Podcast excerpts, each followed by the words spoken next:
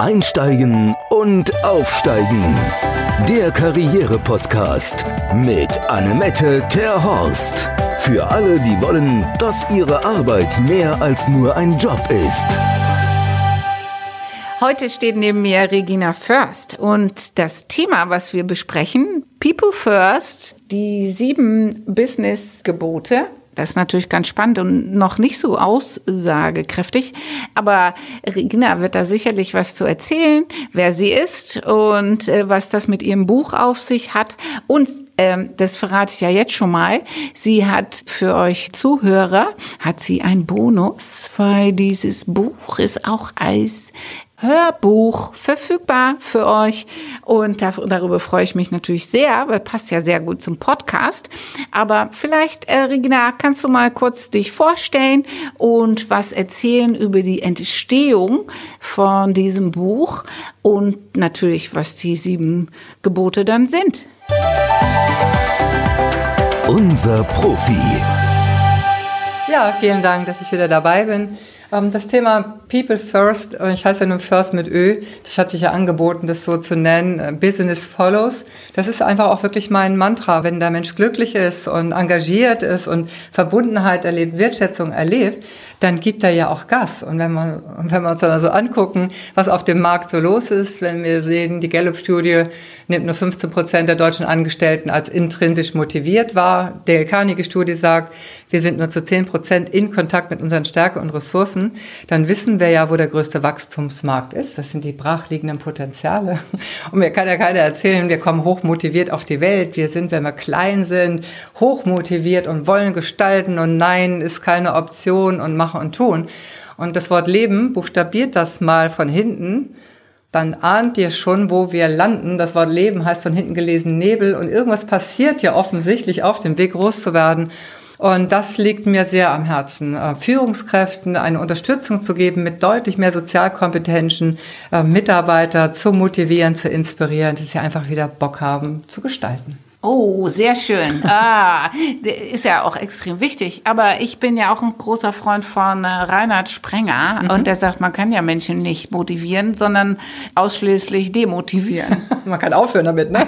ja, man kann ja, ja, ja, ja. Ich bin ein großer Fan von ihm, weil er einfach Klartext spricht. Ich mag den gern. Mhm. Ähm, das stimmt auch. Wir können Menschen nicht motivieren, weil wir hochmotiviert auf die Welt kommen. Aber die Gehirnforscher, ich lerne sehr, sehr viel in der Neurowissenschaft in den letzten Jahren, haben zum Beispiel im präfrontalen Kortex, sitzt im limbischen System, einen Bereich erkannt. Dort sitzen all die Fähigkeiten im Offline-Modus. Und man hat festgestellt, was es braucht, also was wir als Kinder so konnten, mhm. ne, also unter anderem als Kinder.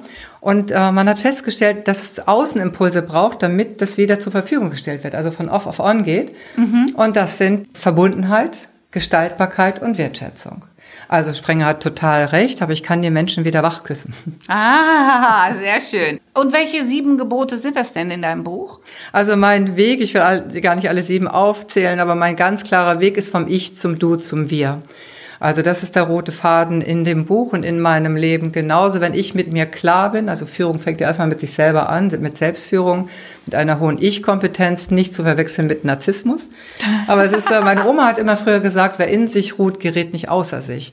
Und den Satz finde ich ja heute so schlau, nicht jede Einladung zum Streiten anzunehmen. Und da sind ja eine Menge los da draußen. Viele Einladungen braucht man, um jetzt ein Auto zu fahren. So, und wenn ich aber bei mir bin, dann muss ich auch diese Einladung nicht annehmen, also Ich-Kompetenz. In der, der Du-Kompetenz ist aus einer inneren Haltung wirklich zu gucken, mit welchen Gedanken, wie denke ich überhaupt mein Gegenüber? Viele denken, oh Gott, ne, der kommt schon wieder zu spät, ist bestimmt wieder krank oder wird sowieso wieder nichts. Also die, aus einer Haltung entsteht ja eine Handlung.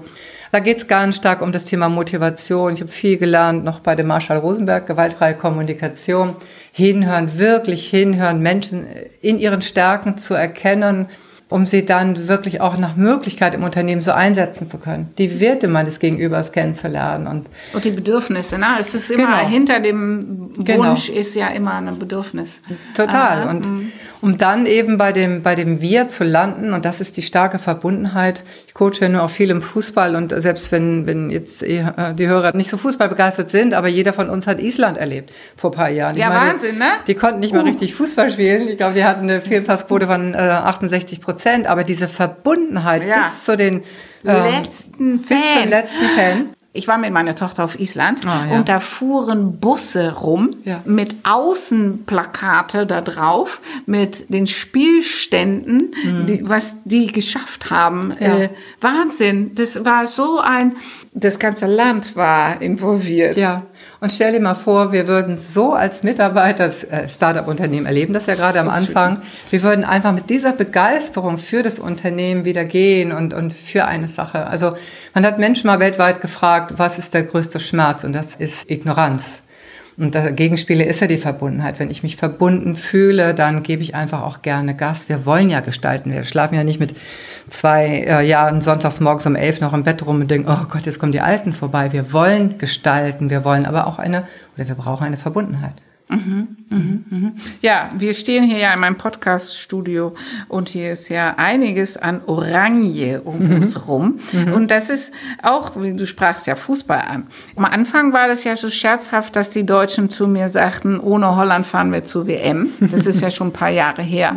Und jetzt sagen die, na, ist ja schon irgendwie nett, dass die Holländer wieder Mhm. dabei sind, weil diese orangene Front irgendwie dann schon Ja. auch was diese Verbundenheit äh, mit Ja. sich bringt. Ja, deswegen dieses, ähm, ja, Farbe Orange oder die Isländer, das ist nicht, nur, glaube ich, nicht nur wegen der Verbundenheit so wichtig, aber auch ein gemeinsames Ziel zu haben. Absolut.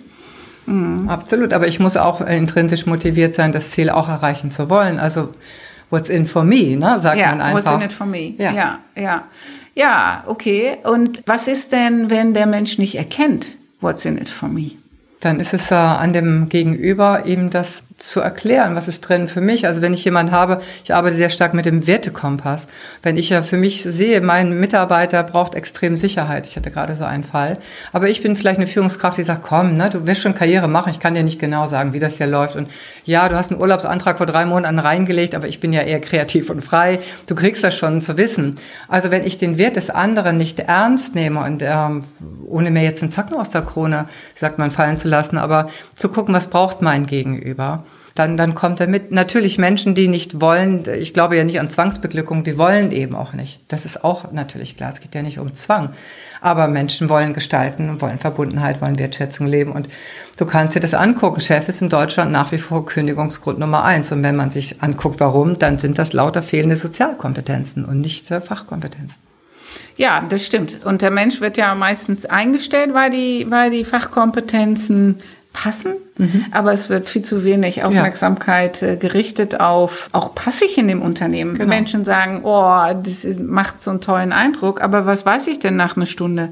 Deswegen, ich motiviere immer Menschen dazu, bevor sie sich entscheiden, sich viel intensiver mit dem Laden auseinanderzusetzen. Absolut. Und da reicht Kununu nicht. Oder vor allem, Kununu ist ja nur ein ganz kleines Stückchen. Und man muss sich ja auch fragen, wer schreibt denn da überhaupt? Genau. Das sind ja in der Regel nicht die glücklichen Menschen, weil das ist ja auch so eine Sache, ne? Dass schlechte Nachrichten verbreiten sich ja um ein X-faches als äh, gute Nachrichten. Ja, wenn ich jetzt einen Chef habe, wir haben ja viele Zuhörer, die auch im Job sind, wenn ich jetzt einen Chef habe, der nicht, der nicht will, so wie ich, oder wo ich das Gefühl habe, ich möchte mich beruflich verändern, weil das mit dem nicht so läuft, wie das laufen soll, ist ja meistens ein Mann. Deswegen trete ich hier jetzt mal in das stereotype Fettnäpfchen und ähm, sag mal, er, er spurt nicht so, wie ich will. Welche Chancen oder was habe ich denn, was kann ich denn als Mitarbeiter tun, um meinen Chef auf Linie zu kriegen? Also ich, ähm, ich nehme jetzt mal die Führungskräfte in Schutz. Ich habe äh, diesen dieses E-Learning Führerschein für Führungskräfte entwickelt und erlebe in diesem Tool Menschen über sechs Monate. Ich erlebe die Entwicklung und tatsächlich und das kann glaube ich jeder, der es hört, auch nachvollziehen. Führungskraft, Führungskräfte werden ja auch nicht vorbereitet. Bist im Team, du machst fachlich irgendwas gut und dann sagt irgendjemand, du müsstest jetzt eigentlich mal Führungskraft werden, kommst hoch, toll fürs Ego, tolles Auto, vielleicht mehr Gehalt und dann stehst du dabei äh, bist nicht mehr in der Verbundenheit drin und du weißt gar nicht, dass du jetzt äh, motivieren und kommunizieren sollst und kriegst niemand an, an die Hand. Und ähm, ich erlebe Führungskräfte in hoher Einsamkeit und ich würde als Mitarbeiter tatsächlich immer das Vier-Augen-Gespräch suchen. Und wie wir das alle gelernt haben, in der Ich-Sprache von mir in meiner Wahrnehmung sagen, so, das erlebe ich in der Art und Weise, wie er führt. Und das macht das mit mir. Und ich erlebe wirklich so viele Führungskräfte, die dann natürlich das Ego erstmal angetickt und kann ein, zwei Tage Zeit haben und dann sagen, okay, das ist so wertvoll, ähm, dass sie mir das gesagt haben, weil so kann ich das machen. Ich finde, Führungskräfte sind nicht die Entertainer für Mitarbeiter. Und ich muss auch als Mitarbeiter den Mut haben, hinzugehen und zu sagen, das ist etwas, was für mich so nicht geht. Und immer vier Augengespräch. Also auch Chefs, die sagen, wir sind ein offenes Haus, äh, sagt mal im Meeting, was mir nicht gefällt. Das ist eine Falle, das macht man lieber nicht. Beidseitig nicht. Beidseitig. Auch der Chef sollte Nee, nee. einem nicht vor der gesammelten Mannschaft Äh, auf da keinen Fall. irgendwie. Nein, auf gar keinen Fall. Ja. ja, aber in dem Konzern, wo ich äh, in mein voriges Karriereleben war, äh, da hatten wir auch so ein Instrumentarium, das hieß Upward Feedback. Mhm. Da konnte man ja dann anonym seinen Chef äh, beurteilen.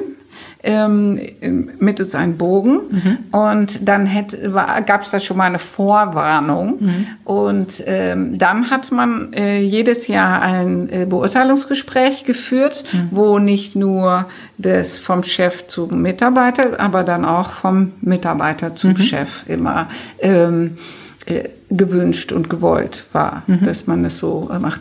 Ich habe, um ehrlich zu sagen, durch dieses Instrumentarium nicht gemerkt, dass bei, sich bei irgendeinem Chef auch nur irgendwas geändert hat. Ja, aber du brauchst auch nichts, keine Regel aufzusetzen, wenn keine Konsequenzen folgen. Na, also ich finde immer dieses Reden um etwas herum, ohne in die Handlung zu kommen. Wenn ich mit meiner Sporttasche im Auto durch die Gegend fahre, wachsen auch keine Muskeln. Also die, die, wir haben ja kein Wissensproblem. Ja, ich weiß, ich bin vielleicht so als Chef, ich sollte besser ausreden lassen und so weiter. Aber wenn der da nicht ins Training geht, wirklich sagt, okay, das habe ich jetzt verstanden und jetzt suche ich mir einen Coach. Ne? Und woran kann ich denn messen, dass der besser wird? Und natürlich auch, ich finde auch Menschen dürfen sich auch nicht immer einzicken und immer nur gucken, was nicht so gut läuft. Ne? Das ist auch eine Doppelbotschaft, finde ich, oft dahinter. Aber wenn nichts passiert, kann ich das nicht ernst nehmen, brauche ich keine Umfrage. Meinst du denn, Chef sein kann man lernen? Ja, auf jeden Fall. Die Voraussetzung ist aber, Menschen zu mögen. Ah, okay, okay. Und in den Branchen, wo ja jetzt das Thema Empathie und soziale Kompetenz ein bisschen niedriger vorhanden ist, ist es nicht, hat es nicht irgendwas mit dem Gehirn auch zu tun? Es gibt ja Menschen, die sind sehr sachorientiert und es gibt Menschen, die sind intrinsisch schon mehr menschenorientiert. Wenn ich so sachorientiert bin, ich, ich nenne mal ein Beispiel. Ich hatte eine Kundin, die war auch äh, Vorgesetzte und die sagte, ähm, in diesen Beurteilungsgespräche wurde ihr gespiegelt, sie, es, sie, es wäre wünschenswert, wenn sie mehr Anteil nehmen würde an dem Leben ihrer Mitarbeiter. Sie war IT-Chefin. Dann hat sie sich ein Spreadsheet gebaut und dann aufgeschrieben, wer wann Geburtstag hat, wie die Frau heißt, wie die Kinder heißen, was für ein Hobbys und so weiter. Und dann habe ich sie gefragt, so, was machst du denn jetzt mit der Info? Und dann sagt sie, ja, ich frage, wie geht es dir? Oder so. Und dann sage ich, ja, und dann? Bist du dann auch an der Antwort interessiert? Und dann sagt sie, mm, und dann sage ich, das tut ja noch mehr weh. Wenn man die Frage stellt, aber die Antwort nicht Genau. hören will, dann tritt er doch diesen Spreadsheet in der Tonne. Ja. Weil das bringt ja auch wirklich gar nichts. Spürt der andere doch auch. Der andere spürt, bist du wirklich interessiert oder nicht. Ja. Ja. Genau, so, das, aber wirkliches Interesse im Menschen, das kann man doch nicht lernen. Jein. Also ich erlebe das ja jetzt durch dieses Ja. E-Learning tatsächlich. Und wenn die dann 30 Tage im Ich waren, mit ihren eigenen Zielen, Werten, Motivation konfrontiert werden, dann kommen sie, kommen sie zu sich selber. Die meisten sind ja weg von sich, sind total bewusstlos und wir sind, äh, wir sind so fit, alle sind wir so fit im Fachwissen, haben Tools gelernt und von außen wird uns was raufgedrückt. Und ich habe nie gefragt, ist das auch meins? Also kann ich das überhaupt? Will ich das auch? Trage ich das auch mit? Und dieser Weg nach innen macht Menschen immer gütiger. Also weil sie einfach gütiger mit sich selber waren und plötzlich gucke ich den anderen und denke, naja, es sind vielleicht auch meine Vorurteile. Ich meine, das stimmt ja selten, was wir so denken über uns oder über andere. Ja, das stimmt Ich äh, allerdings. guckte mal ein bisschen mehr hin und diesen, diesen Weg, den ich gehe, ist sagen, okay, so bin ich und wie ist denn der andere? Also ich finde, Führungskraft zu sein, das ist eine Dienstleistung und eine Ehre. Ich kann, ich kann dem Unternehmen gut tun, indem ich gut führe, aber ich kann Menschen also in ihre Potenziale Befähigen. bringen, befähigen. Das Wort Ja. suchte ich gerade. Ja. Das ist einfach eine große Freude. Wenn ich aber keine Freude an andere Menschen habe, wenn ich keine Empathie für mich habe, wenn mir andere Menschen wirklich Banane sind, dann ist das auch nicht der richtige Platz, Menschen zu führen und zu nee, begeistern. Genau. Muss ich immer dazwischen schalten vielleicht. Ja, und kann. vor allem auch diese, dieser Automatismus, wie du vorhin sagtest, na, du bist der beste sachbezogen, deswegen machen wir dich jetzt zur mhm. Führungskraft, äh, gegen, auch gegen deinen Willen, mhm. äh, wie das ja auch damals schon ja. äh, oft war. Ich finde das auch äh, eine gute Sache, wenn da jetzt auch mehr, äh, es ist ja, es gibt ja viele Karrierewege und mhm. es muss ja nicht immer die Karriere sein, indem man sagt, ich übernehme jetzt Führungsverantwortung. Man kann ja, ja auch Karriere machen, indem man noch besser wird in sein Fachgebiet. Ja, aber ich bin der Meinung, das ist ja eigentlich erst eine Reflexion von den letzten Jahren gewesen. Ja, ja das stimmt. Und ganz ehrlich, hätten wir jetzt nicht diesen Arbeitnehmermarkt, Mhm. Äh, dann hätte es, also ich mache das seit 30 Jahren. Das Thema Menschlichkeit ist mir immer, immer am Herzen, lag mir immer am Herzen. Und ich bin oft ausgelacht worden, ne? so Sozialromantikerin, ja, diese ja, Soft Skills. Ja, Frau, ne? Frau. Und dann noch Frau und dann noch mit Ausstrahlung im Hintergrund. So. Ja, ja. Und ähm, natürlich kommt mir die Marktsituation sehr entgegen. Ich habe total, ich meine, zum Beispiel DM Götz Werner habe ich neulich zusammen hinter einem Vortrag gehalten. Der hat das immer gelehrt. Also das ist, der hat immer den Ansatz gelehrt und gelernt und der wird immer wieder gewählt von Kunden wie von Mitarbeitern. Er sagte deutlich, weil ich so wertschätzend führe, bin ich wirtschaftlich erfolgreich und nicht trotzdem.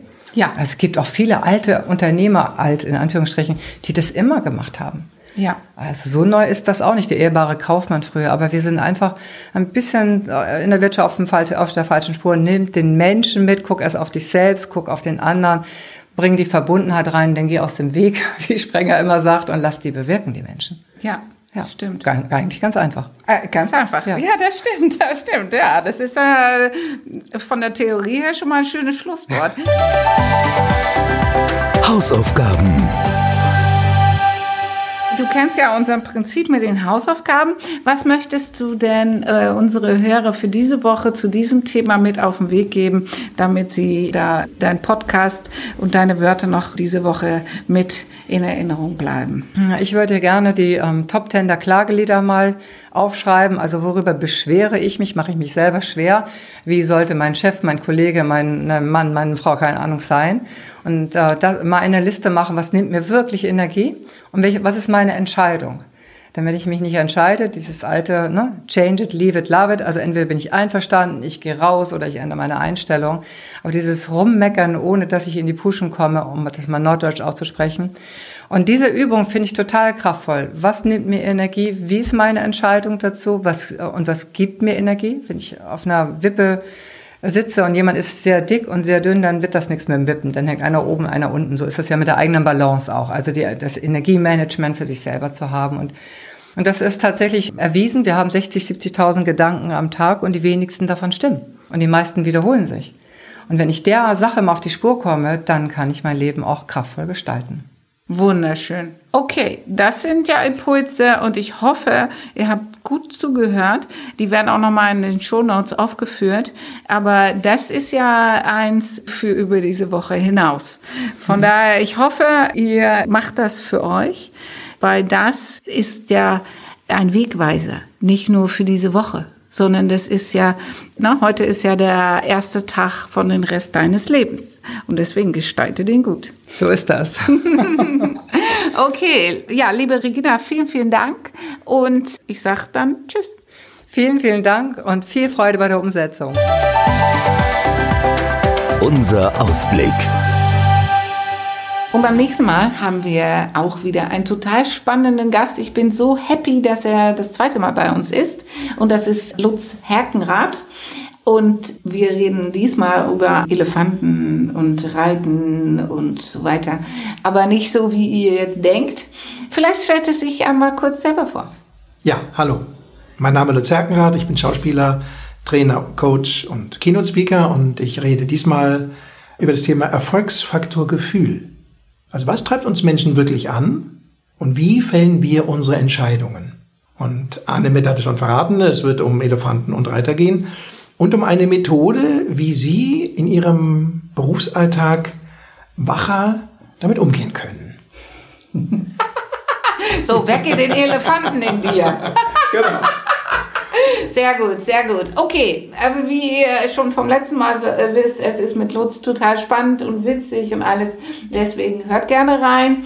Und für jetzt sage ich schon mal Dui. Einsteigen und aufsteigen. Der Karriere-Podcast mit Annemette Terhorst. Für alle, die wollen, dass ihre Arbeit mehr als nur ein Job ist.